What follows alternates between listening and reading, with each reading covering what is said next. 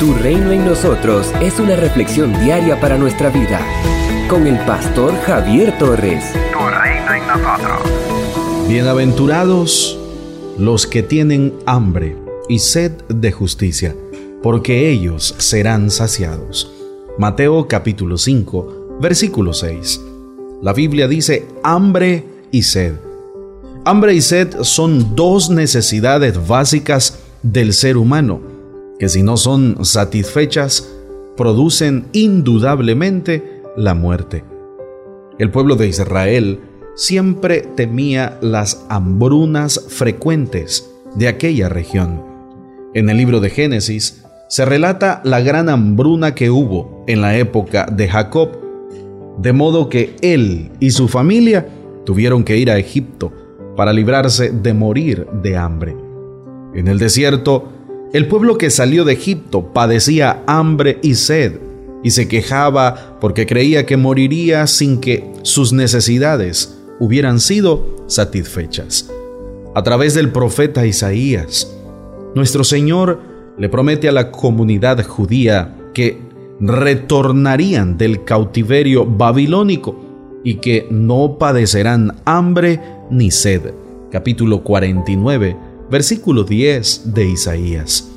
El profeta Amós, al anunciar el terrible castigo que caería sobre los israelitas debido a su infidelidad al Señor, expresa, He aquí vienen días, dice Jehová el Señor, en los cuales enviaré hambre a toda la tierra, no hambre de pan ni sed de agua, sino de oír la palabra de Jehová.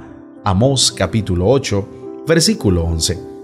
En Mateo, la justicia se interpreta como el cumplimiento de la voluntad de nuestro Dios.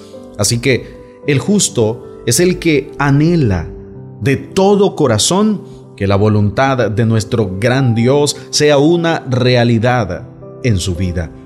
Pero también la justicia tiene que ver con una vida que se ajusta a la demanda de Dios. El justo entonces es aquel que se porta de acuerdo con las estipulaciones que el Señor expresa en su palabra. Se comporta correctamente en su relación con Dios, en su relación con su prójimo y en su relación con los negocios. Su anhelo es que su vida siempre se conforme completamente a la demanda del Señor.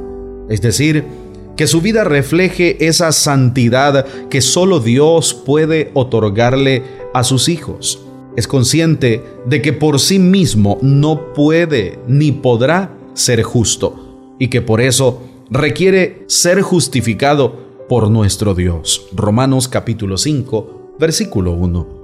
Además, debemos entender el sentido más amplio de anhelar que en la tierra haya justicia, que en la tierra, en esta tierra, hombres y mujeres ajusten sus vidas a la voluntad de Dios, que la injusticia sea erradicada de los corazones de toda la humanidad, para que reine la paz de Dios, para que reine la santidad de nuestro Señor. Por eso, el evangelista afirma que quienes sienten esta ansiedad recibirán la satisfacción, pues el Señor saciará su necesidad, les perdonará sus pecados, los llenará de su gozo y de su paz, y pondrá un corazón nuevo en ellos, de modo que sus vidas ya no se conformarán a las normas del mundo, sino a las normas